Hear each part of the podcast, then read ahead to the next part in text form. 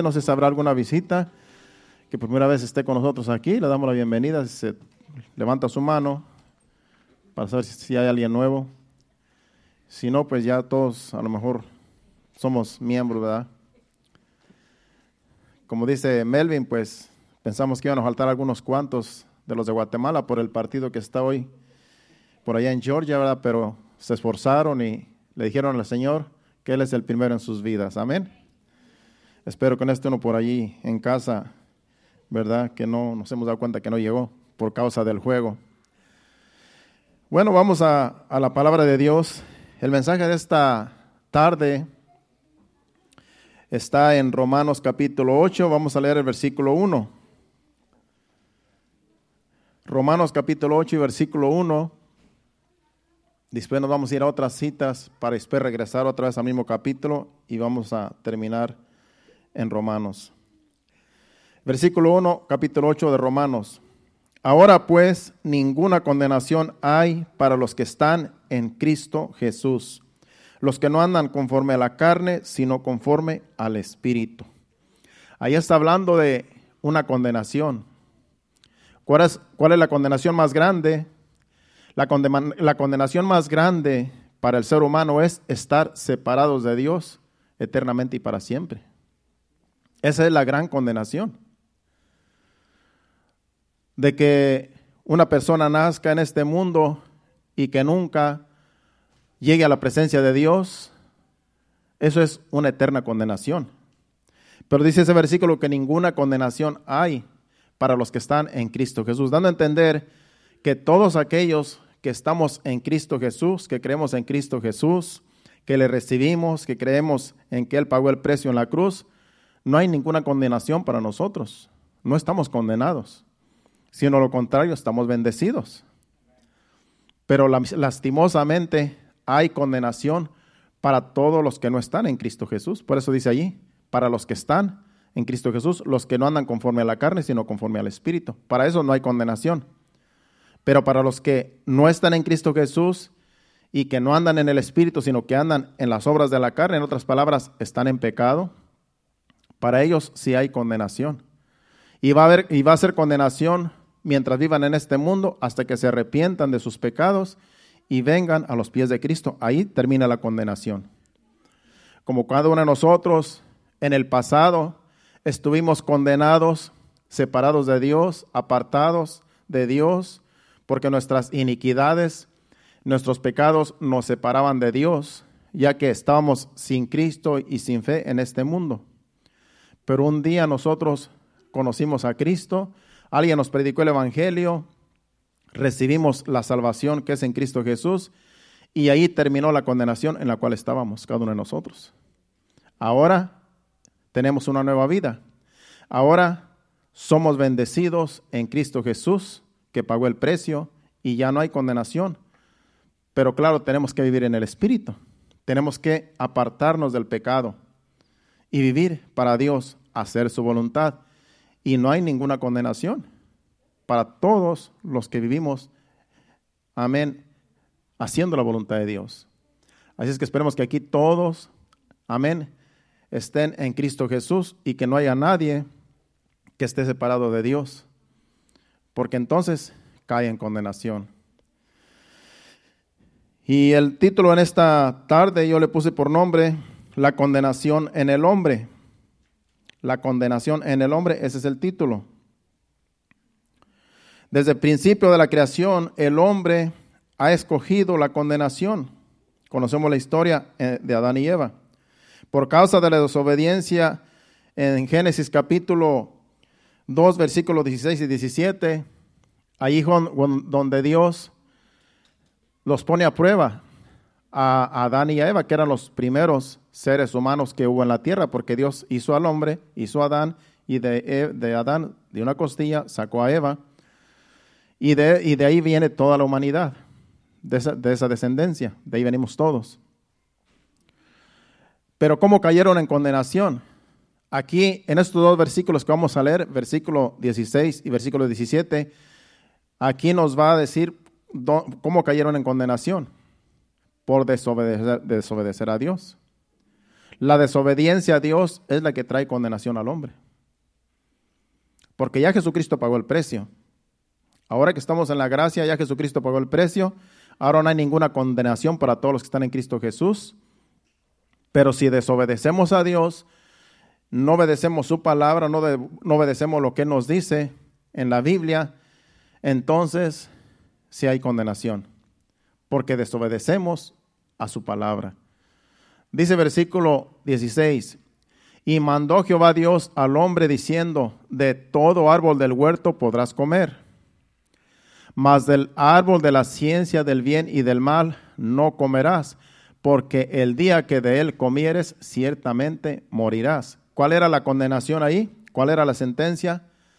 Que si desobedecían a Dios en que no, en que, que no comieran de ese árbol prohibido, y si llegaban a desobedecer a Dios, el día que ellos comieran de ese árbol prohibido, ciertamente les dijo Dios, van a morir.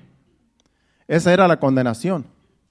Muerte para Adán y Eva si desobedecían el mandato de Dios. Era solamente un mandamiento. Había muchos árboles en el huerto, en el jardín del Edén. Había muchos árboles de toda clase. Pero en específico, este árbol les dijo, de ese no vayan a comer porque el día que coman van a morir. Era una orden, era un mandato de Dios. Y, el, y si desobedecían, seguramente los iba a alcanzar la condenación. Y así fue. Desobedeció Eva. Eva le dio a Adán del fruto y cayeron en muerte. Murieron espiritualmente, aunque después murieron físicamente. Y esa fue la condenación, la muerte. Esa fue la sentencia. Dios les dijo claramente, van a morir, pero ellos no la creyeron porque la serpiente, como era astuta, engañó a Eva diciéndole que no iban a morir. Y físicamente no murieron, pero espiritualmente sí murieron cuando comieron. Así es que esa era la condenación en la cual ellos cayeron. Y también en la otra condenación también que Dios le dijo a, a Caín, vamos a ver en el capítulo 4 de ahí de Génesis, porque aquí también a Caín Dios le advirtió antes de que matara a su hermana Abel. Sabemos que Caín mató a su hermana Abel porque su hermano Abel había traído una ofrenda a Dios y a Dios le agradó la ofrenda que trajo Abel y no le agradó la ofrenda que le trajo Caín.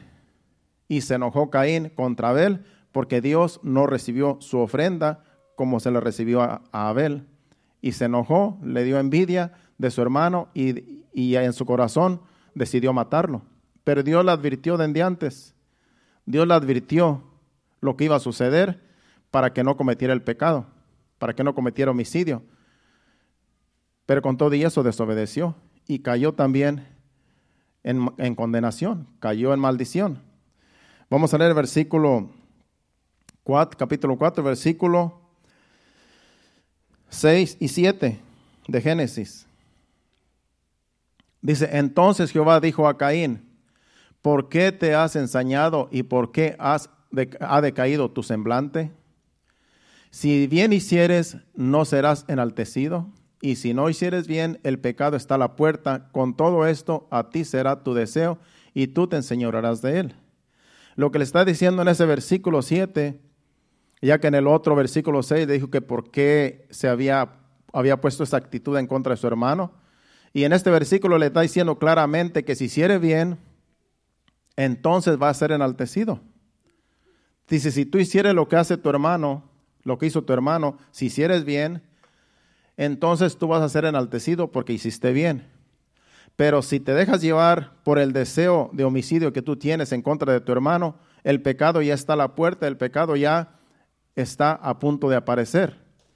Con todo tú tienes la autoridad de, de, de decirle al pecado que no entre a tu corazón y no cometer el pecado que estás a punto de cometer.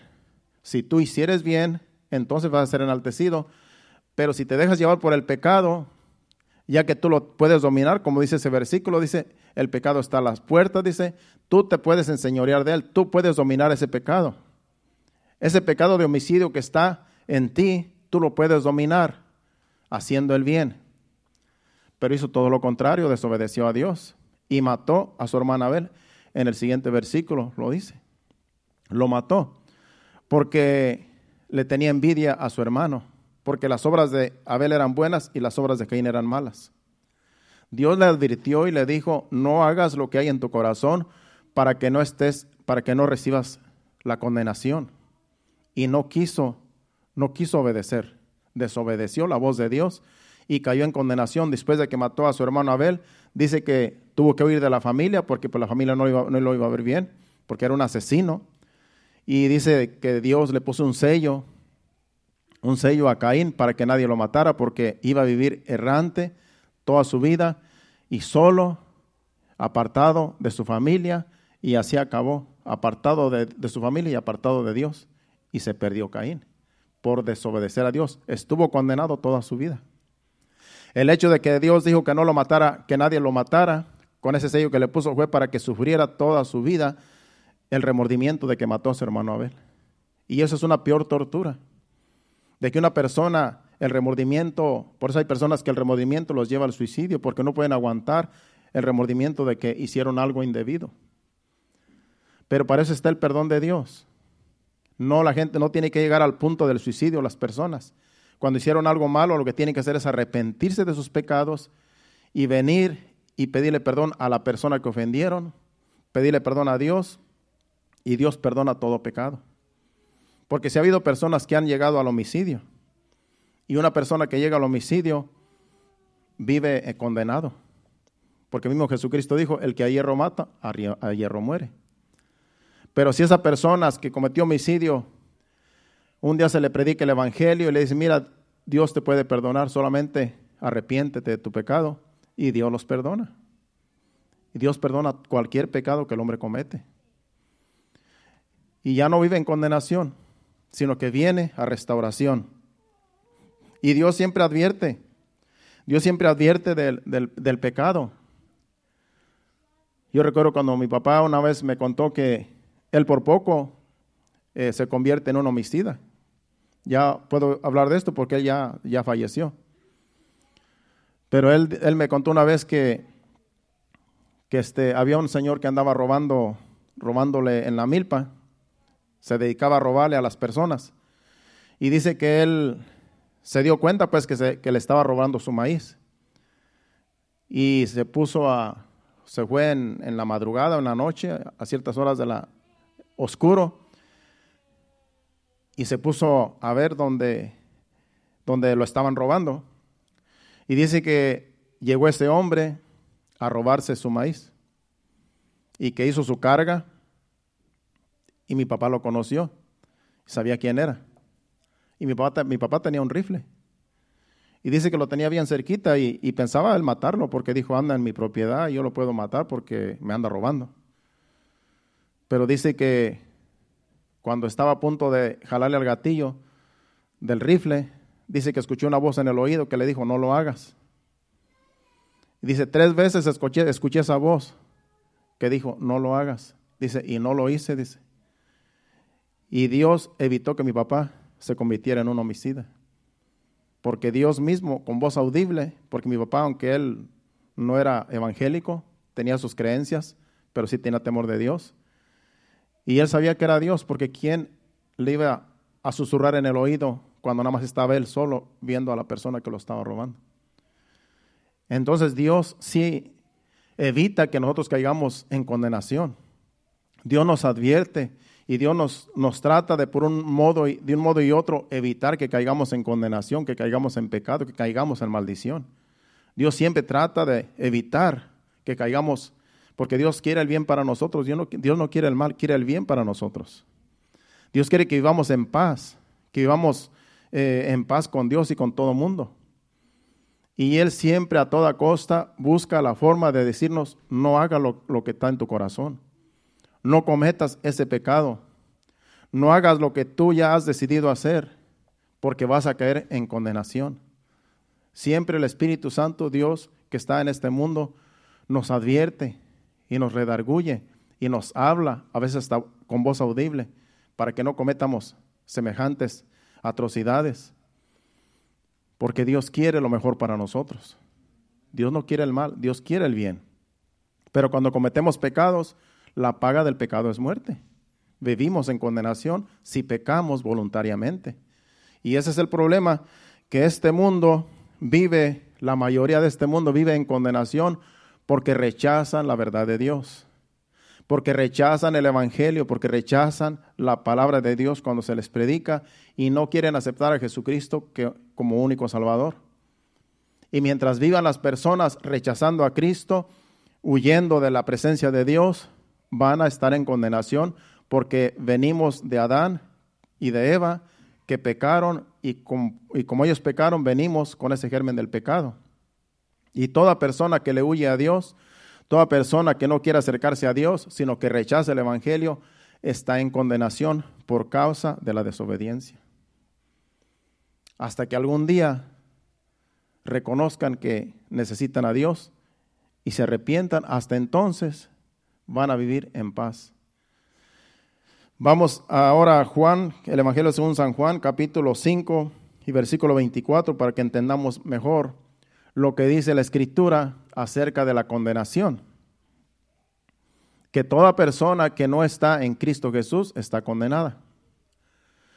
Dice Jesús, aquí es Jesús hablando, dice, de cierto, de cierto os digo, el que oye mi palabra y cree al que me envió, tiene vida eterna. Dice, el que escucha mi palabra y que oye, el que oye, escucha mi palabra, dice, y que cree en el que me envió, el que cree en Dios que envió a Jesús. Dice, y no vendrá a condenación, mas ha pasado de muerte a vida. Antes de venir a Cristo, como dije hace rato, nosotros estamos separados de Dios, vivíamos en delitos y pecados, vivíamos en maldición y estábamos muertos en delitos y pecados. Por eso dice aquí que todo aquel que viene a Cristo cuando se le predique el Evangelio, dice que tiene vida eterna y no vendrá a condenación, mas ha pasado de muerte a vida. De que antes estábamos en muerte, muertos en delitos y pecados, y ahora en Cristo Jesús, cuando se nos predicó el Evangelio, ahora venimos a la resurrección de vida y vida eterna. La condenación es estar separados de Dios, rechazando el Evangelio siempre, y la salvación eterna, la vida eterna es venir a los pies de Cristo y entonces Dios nos da vida. Y es vida eterna.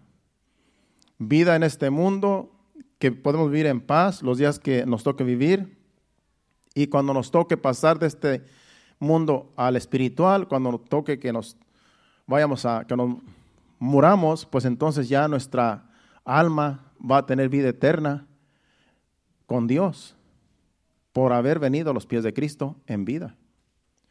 Entonces vemos ahí la condenación para los que no quieren aceptar a Cristo, los que no vienen al arrepentimiento, y vemos la vida eterna para los que sí aceptan el mensaje de salvación.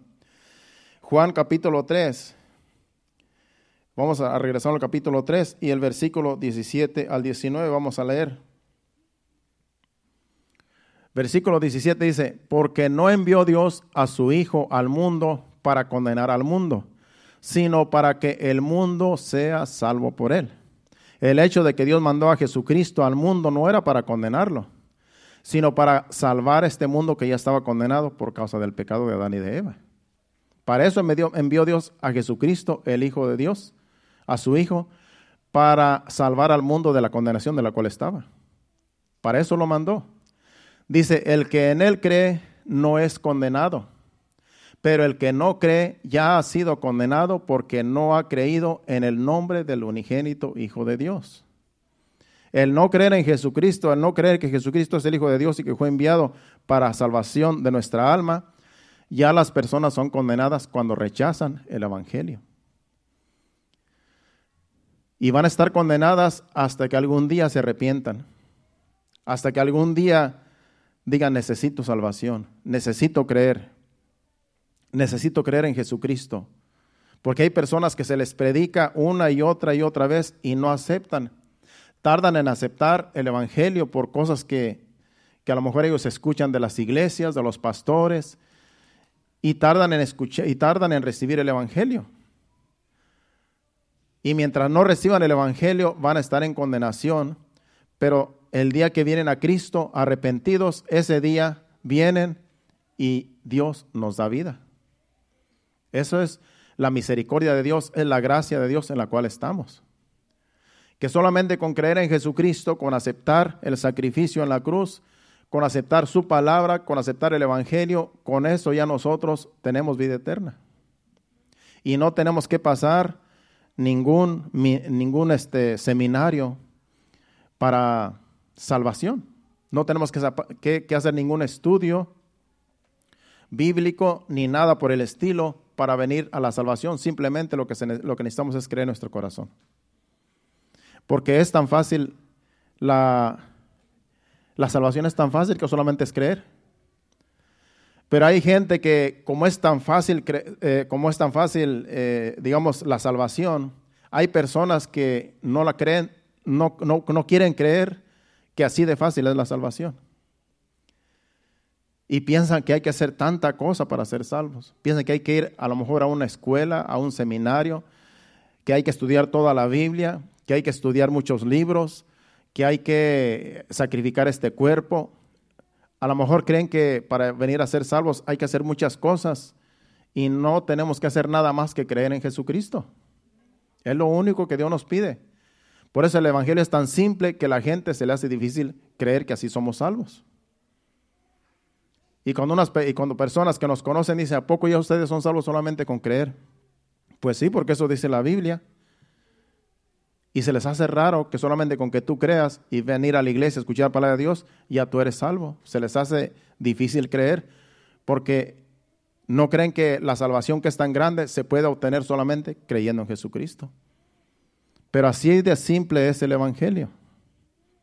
El hecho de que tenemos que estudiar la Biblia, digamos los que enseñamos, los maestros y todos los que dirigimos una obra, el hecho de que tenemos que estudiar mucho la Biblia es para traer enseñanzas.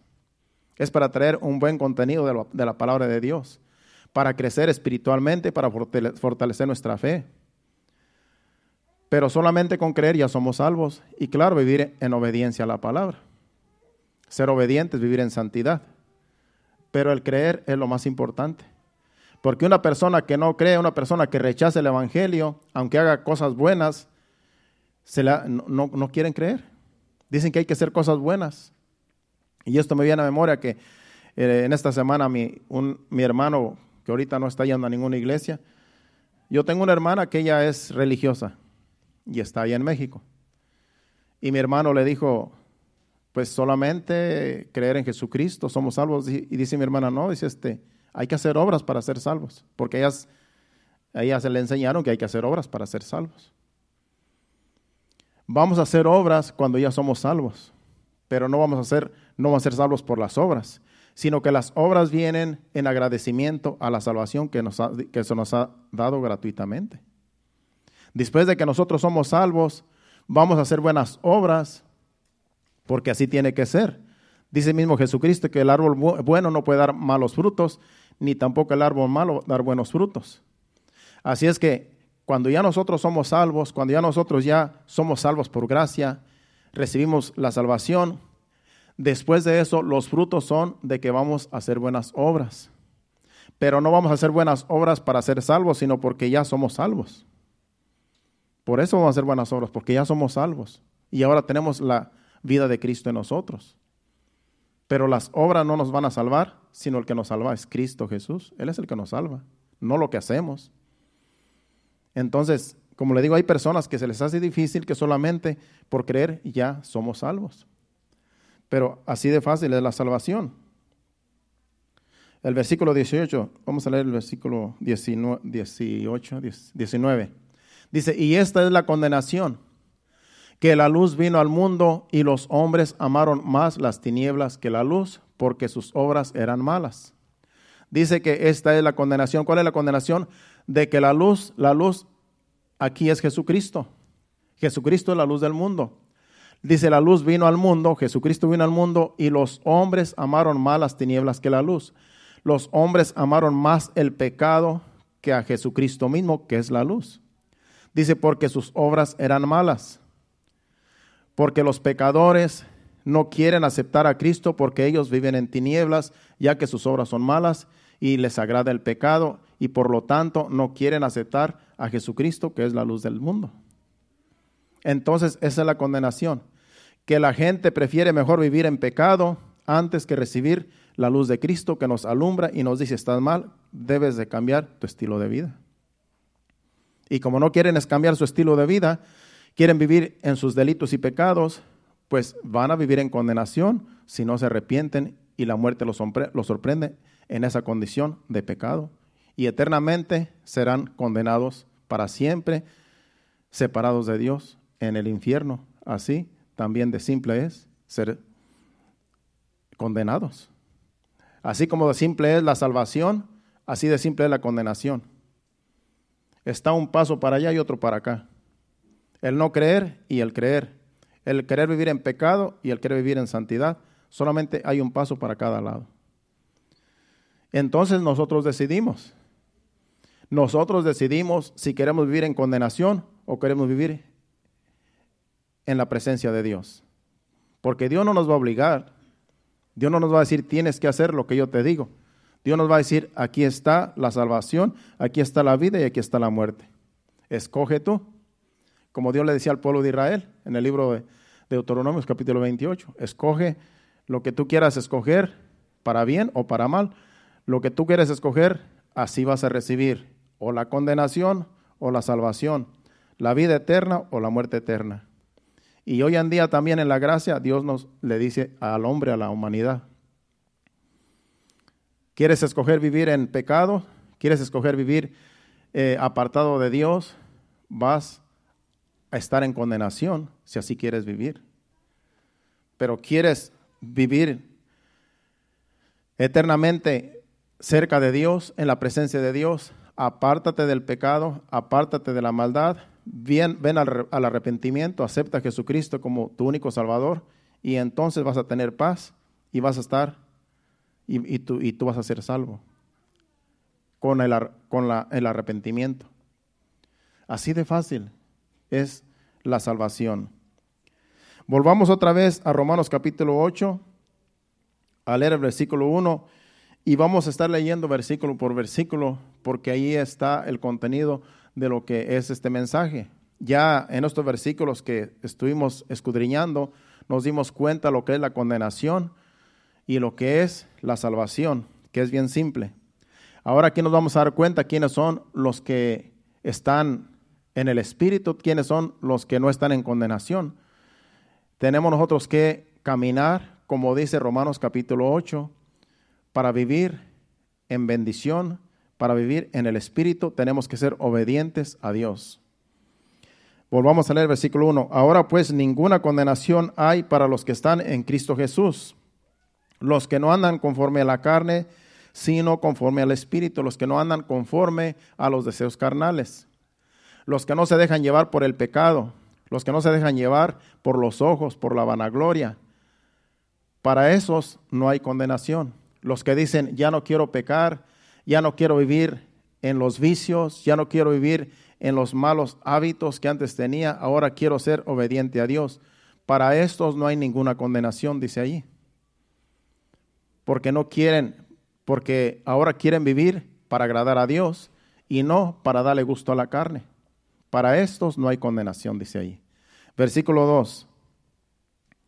Porque la ley del Espíritu de vida en Cristo Jesús me ha librado de la ley del pecado y de la muerte. Ahora nosotros tenemos un espíritu de vida en Cristo dentro de nosotros cuando venimos al arrepentimiento.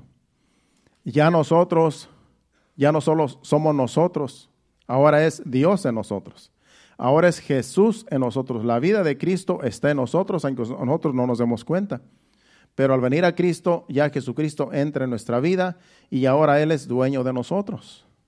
Es dueño de nosotros porque nosotros le dejamos que Él entre a nuestro corazón para que Él tome control de nuestra vida. Entonces ya ahora el Espíritu de vida en Cristo que está en nosotros, Él nos libra de la ley del pecado y de la muerte. Porque ahora es Dios dentro de nosotros cuando venimos al arrepentimiento. Versículo 3. Porque lo que era imposible para la ley, está hablando de la ley de Moisés, por cuanto era débil por la carne, Dios enviando a su Hijo en semejanza de carne, de pecado, y a causa del pecado condenó al pecado en la carne. ¿Qué es lo que está diciendo ese versículo? Que como la ley era débil, la ley no podía salvar a nadie La ley que Dios le dio a Moisés allá en el monte para el pueblo de Israel no podía salvar a, salvar a nadie, sino que solamente les redarguía de que eran pecadores y que necesitaban la salvación. Pero cuando vino Jesucristo, el Hijo de Dios, en carne, entonces Dios condenó al pecado en la carne de Jesucristo y ahora nosotros, recibiendo a Jesucristo como nuestro Salvador, ahora nosotros somos salvos por Jesucristo que Dios condenó la carne en Jesucristo. Perdón, condenó, el pecado en la carne de Jesucristo. Por eso dice la Biblia que cuando Jesucristo murió, todos nuestros pecados cayeron en Él. Porque Él, en, como ser humano, recibió todo el pecado de la humanidad en su carne. Allí condenó Dios el pecado de toda la humanidad en, la, en, en el cuerpo de Cristo. Es por eso que una persona que rechaza las, a Jesucristo como Salvador, está condenado porque Jesucristo pagó un precio muy grande. No había persona en el mundo que, pagaron, que, que, viniera a pagar el precio del pecado, sino solamente Jesús, el Hijo de Dios. No había nadie más, ni los ángeles. Nadie podía pagar un precio tan grande. Y Jesucristo decidió venir, nacer de una virgen y morir en la cruz para perdón de todos los pecadores, que es todo el mundo. Todo el mundo somos pecadores.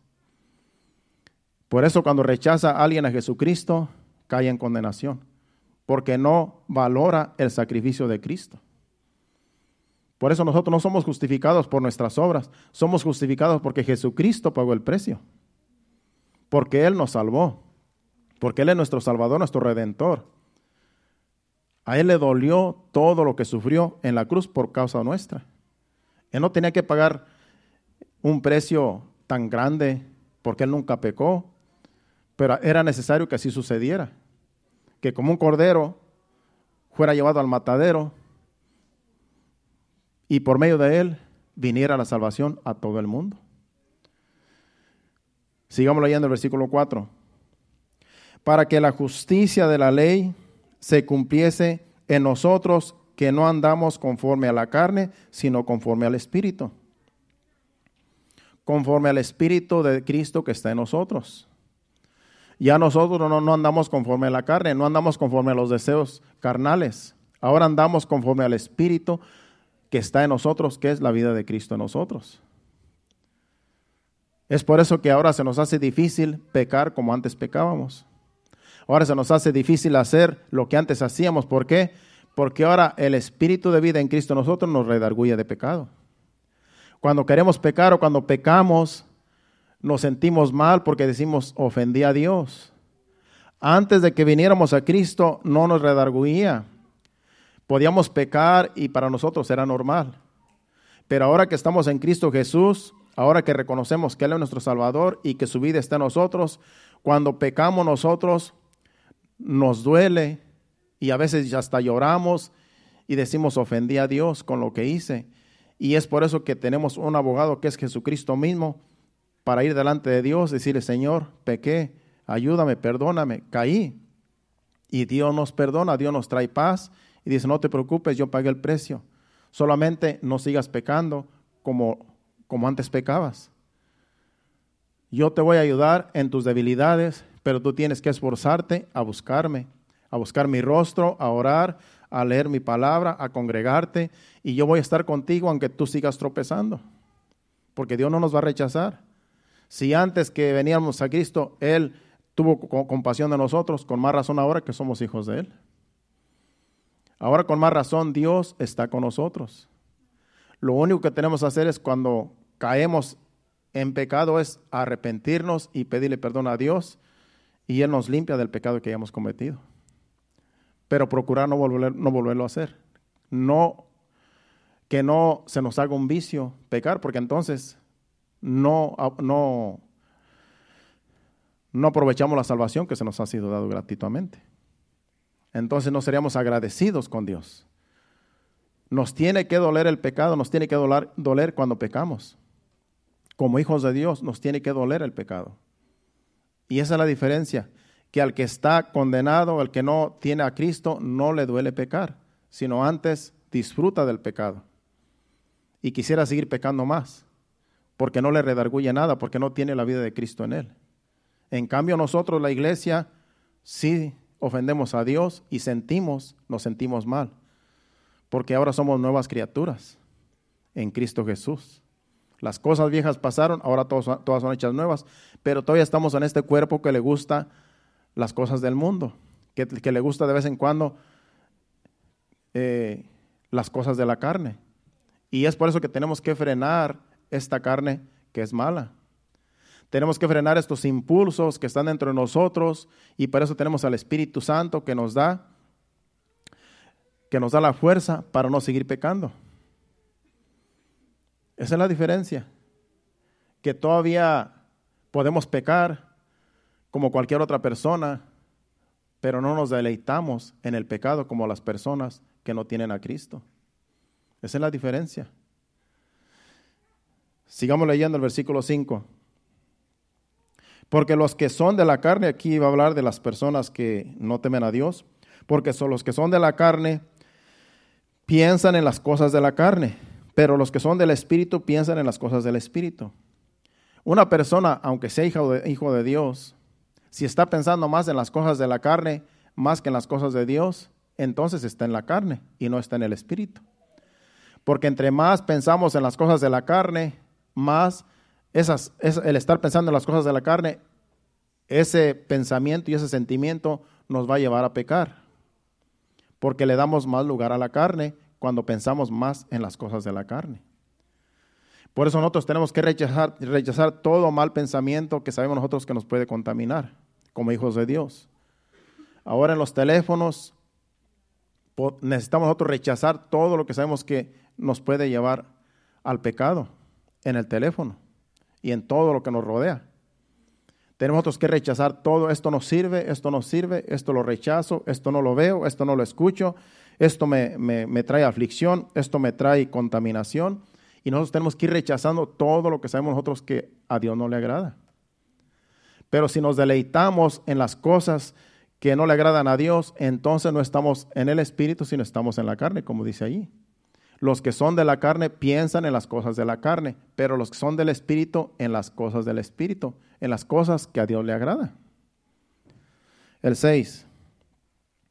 Porque el ocuparse de la carne es muerte, pero el ocuparse del Espíritu es vida y paz. El ocuparse de la carne, el ocuparse de las cosas que le, que le agradan a la carne, es muerte, porque el pecado, la, la paga del pecado es muerte pero el ocuparse del Espíritu es vida y paz. ¿Qué es lo que está diciendo ese versículo? Que cuando tú le das lugar al pecado, tú te vas a sentir mal porque estás pecando. Y no, y vas y no vas a estar con paz, vas a estar sin paz por causa del pecado el cual está en ti. Pero el ocuparse del Espíritu es vida y paz. Pero en cambio tú rechazas todo mal pensamiento, todo mal, eh, mal mala conducta, del pecado del cuerpo que te llama a pecar, tú lo rechazas y entonces tú vas a tener vida y paz. Cuando tú rechazas todo lo que a la carne le, gusta, tú vas a tener vida y paz en ti, te vas a sentir satisfecho. Porque sabes que estás agradando a Dios por haber rechazado lo que la carne le gustaba. Y te vas a sentir bien, vas a sentir paz. Pero si haces todo lo demás, no vas a tener paz y te vas a sentir sucio delante de Dios. Y después hay personas que ya no quieren ni congregarse porque dicen, no, ya para qué voy a la iglesia si ya pequé, ya estoy mal, ya estoy sucio. Por eso mismo, para que Dios nos siga limpiando, tenemos nosotros que seguir haciendo lo mismo que dice su palabra, congregarnos, arrepentirnos y pedirle a Dios perdón y que el Señor nos siga limpiando porque su sangre todavía sigue limpiando pecados. Todavía. Hasta que estemos en este cuerpo, el Señor todavía nos va a seguir limpiando de pecados porque limpio no estamos completamente. Somos de carne y hueso todavía. El 7. Por cuanto los designios de la carne son enemistad contra Dios, porque no se sujetan a la ley de Dios, ni tampoco pueden. Las cosas del pecado, las obras de la carne, no quieren sujetarse a la voluntad de Dios porque no se pueden sujetar, son contrarias. Por eso nosotros tenemos que vivir en el Espíritu. Porque si queremos vivir en la carne para agradar a Dios, no se va a poder. Porque la carne nos aparta, Las obras de la carne nos llevan al pecado y nos apartan de Dios. Entonces, hay gente que quiere agradar a Dios sirviendo al pecado y no se puede. El pecado nos aparta de, de Dios. Entonces, tenemos que, solamente hay dos señores, o le servimos a Dios o le servimos a la carne y al mundo. No podemos servir a Dios y a la carne y al mundo y a todo lo que ofrece la naturaleza, todo lo que el mundo ofrece. Entonces nosotros tenemos que escoger servir a Dios y rechazar todo lo que la carne le satisface si queremos vivir en paz. Y se siente también vivir en, eh, vivir en, el espíritu que tú andas, y tú andas con paz donde quiera que tú andas. No necesitas tener una esposa que se llame paz. La paz de Dios va a estar en ti. Donde quiera que tú andes, vas a tener paz. Sí, porque tú puedes tener una esposa que se llame paz y a lo mejor no hay paz en tu casa, aunque la esposa se llame paz. Porque la paz viene de Dios. Sí, porque no hay ninguna que se llame paz aquí. Que digan, lo está diciendo por mí. La paz de Dios sobrepasa todo entendimiento. Es una paz que tú, que nadie te puede juzgar porque tú andas en el Espíritu, porque tú andas agradando a Dios. No andas agradando ni al hombre, ni a la mujer, ni al sistema mundano, sino que tú agradas a Dios en todo lo que haces. Eso es paz. El 8. Y los que viven según la carne no pueden agradar a Dios. Ahí lo dice claramente. Los que viven según la carne, los que se deleitan en la carne, en el pecado, no pueden agradar a Dios, aunque quieran agradar a Dios, aunque digan yo soy hijo de Dios, yo acepté a Jesucristo como mi Salvador, pero si le dan lugar a la carne, si viven en el pecado, no pueden agradar a Dios, aunque digan yo soy nacido de nuevo. No puedes servir a dos señores a la misma vez. O le sirves al pecado o le sirves a Dios. Entonces no pueden agradar a Dios aquellos que viven según la carne. El 9. Mas vosotros no vivís según la carne, sino según el Espíritu, si es que el Espíritu de Dios mora en vosotros. Y si alguno no tiene el Espíritu de Cristo, no es de él. Si alguien no tiene el Espíritu de Cristo, si alguien no tiene la vida de Cristo, si alguien no nació de nuevo, no es de él. Aunque diga que cree en Dios.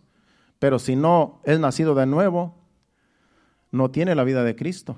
Aunque diga yo creo en Cristo. No es lo mismo decir yo creo en, yo creo en Cristo, yo creo en Dios, a que Dios vive en mí. Son con dos cosas diferentes. Porque el libro de Santiago dice que los demonios también creen y tiemblan. Entonces, el creer no es lo mismo, eh, no es lo mismo que recibir la vida de Cristo. Así es que, mas vosotros no vivís según la carne, sino según el Espíritu, si es que el Espíritu de Dios mora en vosotros. Y si alguno no tiene el Espíritu de Cristo, no es de él. Si alguien no ha nacido de nuevo, no es de Dios. Hay que nacer de nuevo, hay que aceptar a Jesucristo como único Salvador y apartarse del pecado si queremos ser salvos. El 10. Dije que vamos a leer hasta el 15 y luego nos vamos a brincar hasta el 26 y el 27. El 10 dice, pero si Cristo está en vosotros, el cuerpo en verdad está muerto a causa del pecado, mas el espíritu vive a causa de la justicia. Dice que si Cristo está en nosotros, el cuerpo en verdad está muerto. ¿Muerto qué? Muerto al pecado. Si tú tienes la vida de Cristo en ti, tú has nacido de nuevo, aceptaste a Jesucristo como tu Salvador, entonces ahora Cristo vive en ti. Cristo vive en nosotros. Por eso, y si pero si Cristo está en vosotros, el cuerpo en verdad está muerto. En otras palabras, si tú tienes la vida de Cristo, ya no tienes el deseo de pecar como antes. Ya no tienes que tener ese deseo de ir a pecar. Porque ahora Cristo mora en tu vida, ya eres un tabernáculo y Dios mora en tu vida. Entonces el cuerpo ya tiene que estar muerto por causa de que Cristo ahora ocupa el lugar donde antes eh, reinaba el pecado. Dice más, dice, Mas el Espíritu vive a causa de la justicia, de la justicia de Cristo en nosotros. La justicia de Cristo, porque nosotros no somos justos. Somos justificados en Cristo Jesús. Por el justo es que nosotros ahora recibimos la justicia. Entonces, ahora somos justos en Cristo Jesús solamente. Nadie se puede justificar a sí mismo si no está Cristo en él. Por Cristo somos justos, somos justificados. El 11. Y si el espíritu de aquel que levantó de los muertos a Jesús mora en vosotros, el que levantó de los muertos a Cristo, Jesús vivificará también vuestros cuerpos mortales por el espíritu que mora en vosotros. El espíritu que mora en nosotros va a vivificar nuestros cuerpos mortales. Así como Jesucristo fue levantado entre los muertos por el Espíritu Santo, así también el Espíritu que está en nosotros también vivifica nuestros cuerpos mortales, nos da vida. La vida que tenemos ahora es una vida eterna en Cristo Jesús.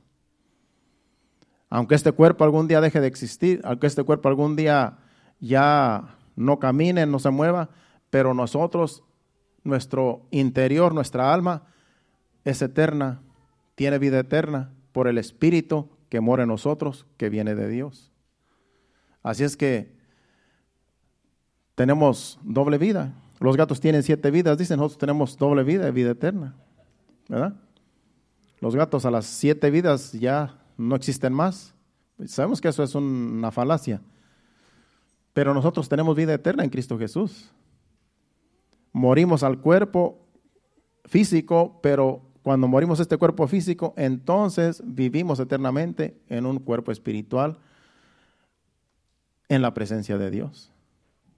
El versículo 12. Eh, Así que hermanos, deudores somos no a la carne para vivir, para que vivamos conforme a la carne. Somos deudores, pero no esta carne. A la carne no le debemos nada. Al que le demos es a Dios la vida eterna. Así es que como somos deudores, no esta carne, somos deudores a Cristo, ahora tenemos que vivir conforme al Espíritu Santo, conforme al Espíritu de Dios. Así que hermanos deudores, somos no a la carne para que vivamos conforme a la carne, dice el 13, porque si vivís conforme a la carne, moriréis, mas si por el Espíritu hacéis morir las obras de la carne, viviréis. Si vivimos conforme a la carne, conforme a los deseos de la carne, vamos a morir porque vivir conforme a la carne es pecar. Mas si, mas si morimos, como dice, porque si vivimos conforme a la carne, moriréis. Mas si por el Espíritu hacéis morir las horas de la carne, viviréis. Si por el Espíritu de Dios que está en nosotros hacemos morir las obras de la carne, que le hicimos a la carne, ya no, ya no, ya no vas a vencer, ya no me voy a dejar llevar por los deseos carnales, entonces es porque el Espíritu que está en nosotros está venciendo la carne. Entonces vamos a vivir eternamente en la presencia de Dios. Porque el Espíritu que está en nosotros, la vida de Cristo que está en nosotros, nos da vida a este cuerpo que tenemos, matando las obras de la carne que todavía se quieren manifestar a veces. El Espíritu que está en nosotros nos da vida al cuerpo que tenemos que es, le pertenece a Cristo. El 14. Porque todos los que son guiados por el Espíritu de Dios, estos son hijos de Dios. Todos los que son guiados por el Espíritu de Dios son hijos de Dios. Todos aquellos que hacen la voluntad de Dios son hijos de Dios. El 15.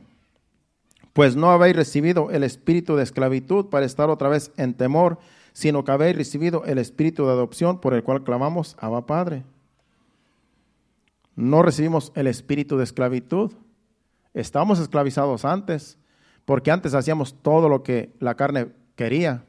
Ahora ya no somos esclavos del pecado, ahora somos hijos de Dios.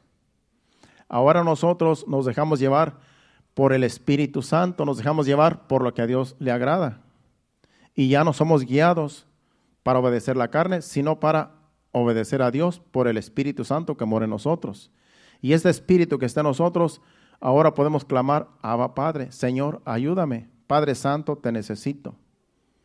Por medio del Espíritu que está en nosotros podemos clamar a Dios. y Él nos ayuda en nuestras debilidades, porque ahora tenemos la vida de Cristo que clama justicia. Así de, de bendecidos estamos, que Dios vive en nosotros y Dios nos ayuda en nuestras debilidades. Como dice otro versículo. Vamos a brincarnos al versículo 26 y el 27. El 26 dice, y de igual manera, hablando del Espíritu, y de igual manera el Espíritu nos ayuda en nuestras debilidades, en nuestra debilidad, pues ¿qué hemos de pedir como conviene? No lo sabemos pero el Espíritu mismo intercede por nosotros con gemidos indecibles. Algunas veces nosotros estamos orando a Dios, a mí me ha pasado que estoy orando a Dios y de repente, y de repente empiezo, empiezo a gemir. Y también a veces yo estoy soñando que estoy orando y estoy gimiendo en el sueño. Estoy gimiendo porque, estoy, eh, porque hay una necesidad y porque alguien está en peligro y estoy gimiendo, pero es el Espíritu que está en nosotros, que gime. Así es que, de igual manera, el Espíritu nos ayuda en nuestras debilidades, pues qué hemos de pedir como conviene, no lo sabemos. Pero el Espíritu mismo intercede por nosotros con gemidos indecibles. El Espíritu que está en nosotros nos intercede por nosotros mismos. Gime delante de Dios para que Dios nos ayude en estas debilidades que nosotros tenemos. Porque somos débiles, como somos de carne, somos débiles, somos polvo, somos hechos de la tierra. Y Jesucristo, que es nuestro intercedor, está a la diestra del Padre intercediendo por nosotros porque sabe que necesita nuestra ayuda. Él sabe que nosotros sin Él no podemos hacer nada. Por eso dice la Biblia en, en ese mismo libro romano, dice que Él está intercediendo por nosotros con gemido este, a la diestra del Padre. Y el Espíritu Santo también intercede por nosotros con gemidos indecibles, según ese versículo. Porque no estamos solos. Tenemos ahora al Espíritu Santo que intercede delante del Padre por nuestras debilidades como hombres y como mujeres que somos. Que ya no somos nosotros, es el Espíritu que está en nosotros, de Dios. Así es que no estamos solos. Por eso dije Jesucristo, no los voy a dejar huérfanos, voy a mandar un consolador, el cual va a estar con vosotros todos los días del mundo. Y Él está aquí con nosotros, ayudándonos en todo lo que nosotros necesitamos para que nuestra alma algún día llegue a la presencia de Dios eternamente, estemos con Él para siempre. Mientras tanto, mientras tanto, mientras estamos en este cuerpo, necesitamos que Dios esté con nosotros. Separados de Él no podemos hacer nada, dice Jesucristo. Y Él está con nosotros, ayudándonos. Así es que usted, usted confiadamente puede ir a la presencia de Dios en oración, pidiéndole que lo ayude en sus debilidades y en sus situaciones que usted se encuentre, porque ahora es el Espíritu de Dios que está en nosotros intercediendo por nosotros mismos. El 27. Mas el que escudriña los corazones sabe cuál es la intención del Espíritu, porque conforme a la voluntad de Dios intercede por los santos. ¿Quién es el que escudriña los corazones? El Espíritu Santo. Conforme a la voluntad de Dios, dice intercede por nosotros, por los santos, intercede por cada uno de nosotros. Dios mismo, el Espíritu Santo, intercede por nosotros en nosotros mismos. Imagínense lo que es tener a Dios de nuestro lado. No somos religiosos. Los religiosos usan malas repeticiones porque creen que entre más repiten lo que ellos eh, oran, piensan que así van a ser escuchados, pero no. Si no tienen la vida de Cristo, si no tienen el Espíritu Santo, son vanas repeticiones. Y solamente están perdiendo el tiempo. Pero los hijos de Dios podemos interceder, o el Espíritu Santo está en nosotros intercediendo por nosotros mismos, los unos y los otros, por las necesidades que cada uno de nosotros tenemos y por, la, por las debilidades, que somos débiles y necesitamos a Dios de nuestro lado. Y Él está con nosotros. El Espíritu Santo está con nosotros. Sigamos leyendo ahora. Vamos al 28, del 28 al 39. Y ahí vamos a terminar. El 28 dice, y sabemos que a los que aman a Dios, todas las cosas les ayudan a bien. Esto es a los que conforme a su propósito son llamados. A los que aman a Dios, todas las cosas les ayudan a bien, aunque a veces las cosas no nos van bien, pero todos nos ayudan a bien. Aunque a veces haya algunas cosas eh, contrarias, pero nos ayudan a bien porque a veces pasamos cosas que Dios nos enseña algo por alguna situación difícil que pasamos. Por eso dice que todo obra para bien. Si amamos a Dios, todo lo que nos pase nos va a ayudar para bien. A lo mejor vamos a aprender algo de, Dios nos quiere enseñar algo en algunas cosas eh, de aflicción que pasamos. El 29. Porque a los que antes conoció, también los predestinó para que fuesen hechos conforme a la imagen de su Hijo, para que Él sea el primogénito entre muchos hermanos. Jesucristo es el primogénito, Jesucristo es hermano de nosotros.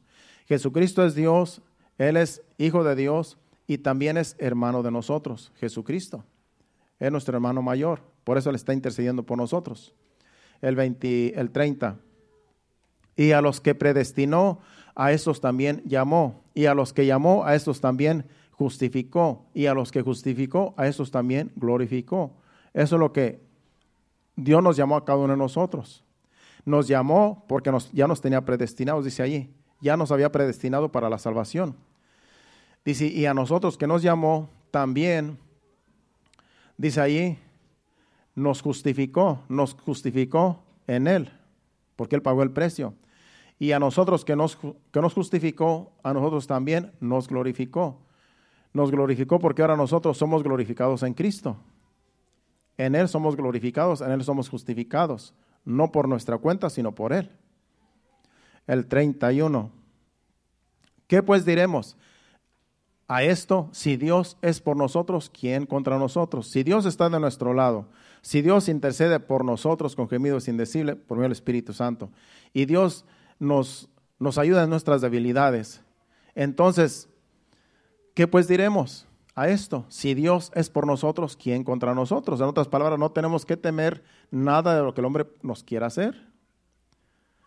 Todas las amenazas que el hombre quiera en contra nuestra, venir en contra nuestra, nada nos puede suceder. ¿Por qué?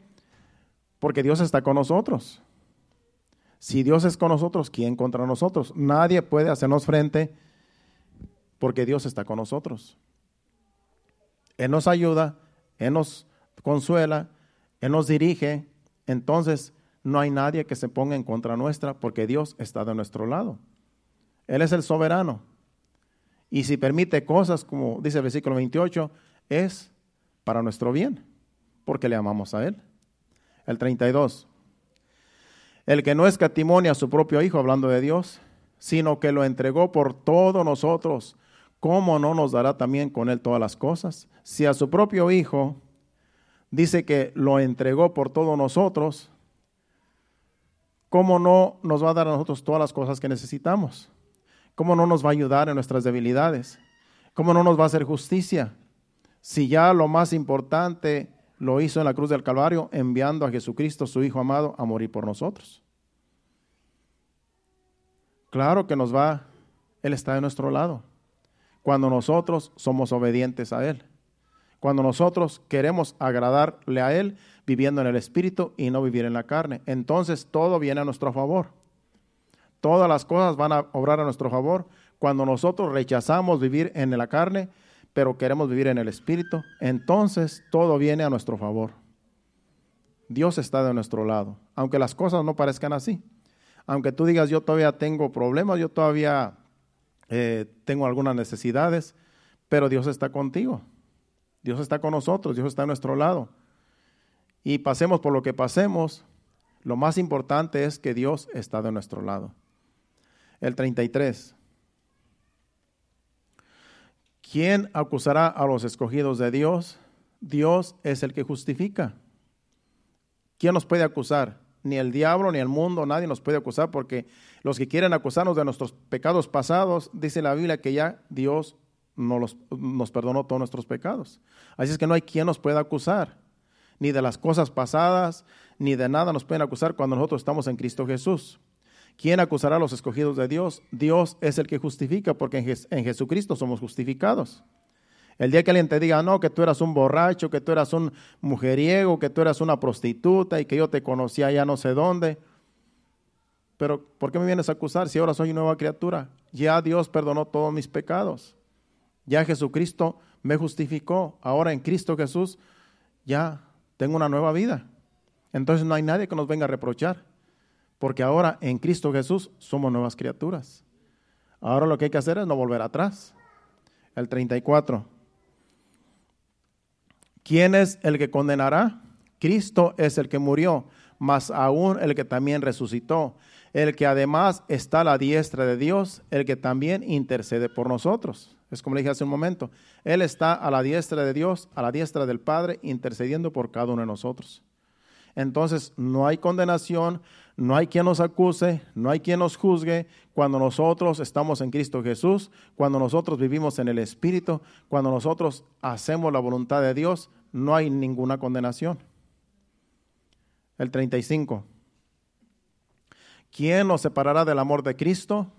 Tribulación o angustia o persecución o hambre o desnudez o peligro o espada. El 36. Como está escrito, por causa de ti somos muertos todo el tiempo, somos como, cortado, como contados como ovejas del matadero. El 37. Antes en todas estas cosas somos más que vencedores por medio de aquel que nos amó. Somos más que vencedores. ¿Por qué? porque Jesucristo pagó el precio. Por medio de Jesucristo somos más que vencedores, no por nuestras fuerzas, sino porque Jesucristo nos ha justificado y porque Él nos da las fuerzas para seguir adelante, porque en Él somos más que vencedores. El 38. Por lo cual estoy seguro de que ni la muerte, ni la vida, ni ángeles, ni principados, ni potestades, ni lo presente, ni lo porvenir, el 39, ahí terminamos, ni lo alto, ni lo profundo, ni ninguna otra cosa creada nos podrá separar del amor de Dios que es en Cristo Jesús, Señor nuestro. ¿Cuántos dicen amén? Nadie nos puede separar del amor de Dios porque Él siempre nos va a amar. Él nos amó antes de venir a Cristo cuando estábamos sucios, en el fango, en el lodo, en el pecado. Él nos amó, nos rescató, nos limpió con su sangre y ahora en Cristo Jesús no hay nadie que nos pueda separar. Ahora, si tú te quieres apartar y volver atrás como el hijo pródigo, tú lo puedes hacer, pero vas a pagar las consecuencias. Pero Dios no nos, no nos va a dejar de amar. Nadie nos va a poder separar del amor de Dios porque Dios siempre nos va a amar. Aunque nos volvamos atrás al pecado, aunque volvamos otra vez a las obras de la carne, Él nos va a seguir amando, pero pagaremos las consecuencias, caeremos en condenación si así lo decidimos, pero estando en Cristo Jesús es mucho mejor. Estando en el Espíritu, caminando en el Espíritu y rechazando las obras de la carne, eso es lo que nos conviene y eso nos trae paz, eso nos trae gozo y mientras vivamos así, vamos para el cielo. ¿Cuántos dicen amén? Pongámonos de pie y le damos gracias a Dios. Ese ha sido el mensaje. Dale un abrazo fuerte a Cristo porque Él se lo merece. Pasen al altar. En Cristo somos más que vencedores, hermano. Vamos a cantar un canto de adoración porque Dios merece que le adoremos en esta hora. Antes de irnos a nuestros hogares, vamos a despedirnos con este canto, pero váyase a su casa con, con este mensaje. No hay ninguna condenación para los que estamos en Cristo Jesús. En el capítulo 5 de Romanos también dice que antes éramos, si antes éramos antes que vivíamos apartados de Dios, éramos, vivíamos en condenación. Él nos vino y nos rescató, con más razón ahora que somos hijos de Dios. Versículo 6, capítulo 5 de Romanos. Porque Cristo, cuando aún éramos débiles, a su tiempo murió por los impíos. Ciertamente apenas morirá alguno por un justo, con todo pudiera ser que alguno osara morir por el bueno, mas Dios muestra su amor para con nosotros en que siendo aún pecadores, Cristo murió por nosotros. Aún nosotros éramos pecadores y Cristo murió por nosotros cuando éramos pecadores. Con más razón ahora que estamos en Él, que somos sus hijos, con más razón ahora Dios está de nuestro lado, porque ahora somos hijos de Dios. Gracias Señor, dele gracias a Dios mientras entonamos esta alabanza. Gracias Padre, gracias por tu palabra. Ayúdanos con tu Espíritu Santo cada día a permanecer, Señor amado, en tu voluntad, Señor. Queremos, Señor amado, hacer tu voluntad todos los días. No queremos vivir en la carne, sino queremos vivir en el Espíritu, Señor, porque vivir en el Espíritu es gozo y paz. Y queremos vivir en paz hasta que tú vengas, Señor. Ayúdanos que si algún día pecamos, tu Espíritu Santo nos redarguya y nos haga sentir otra vez que somos tus hijos, dándonos paz. Adoremos a Dios con este canto. Gracias, Señor. tomado en tus brazos y me has dado salvación. De tu amor has derramado en mi corazón. No sabré que hecho por mí. Solo puedo darte ahora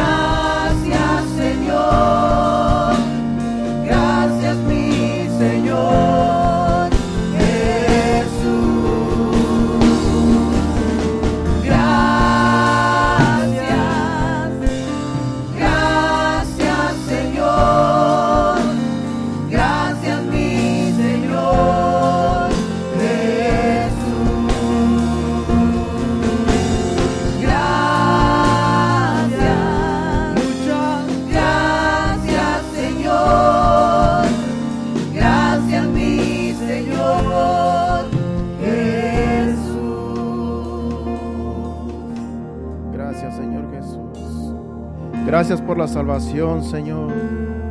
Gracias que nos ha rescatado de la muerte.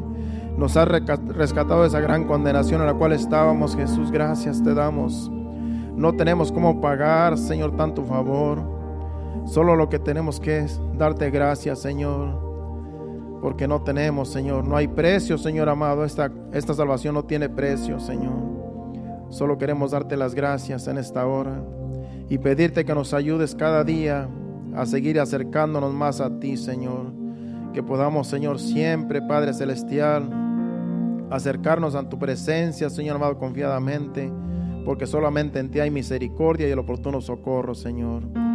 Ayúdanos en nuestras debilidades con tu Espíritu Santo. Redargúyenos cuando estemos a punto, Señor, de cometer algún pecado, Señor, que podamos, Señor, reconocer que es mejor vivir en paz en tu presencia y hacer tu voluntad, Señor.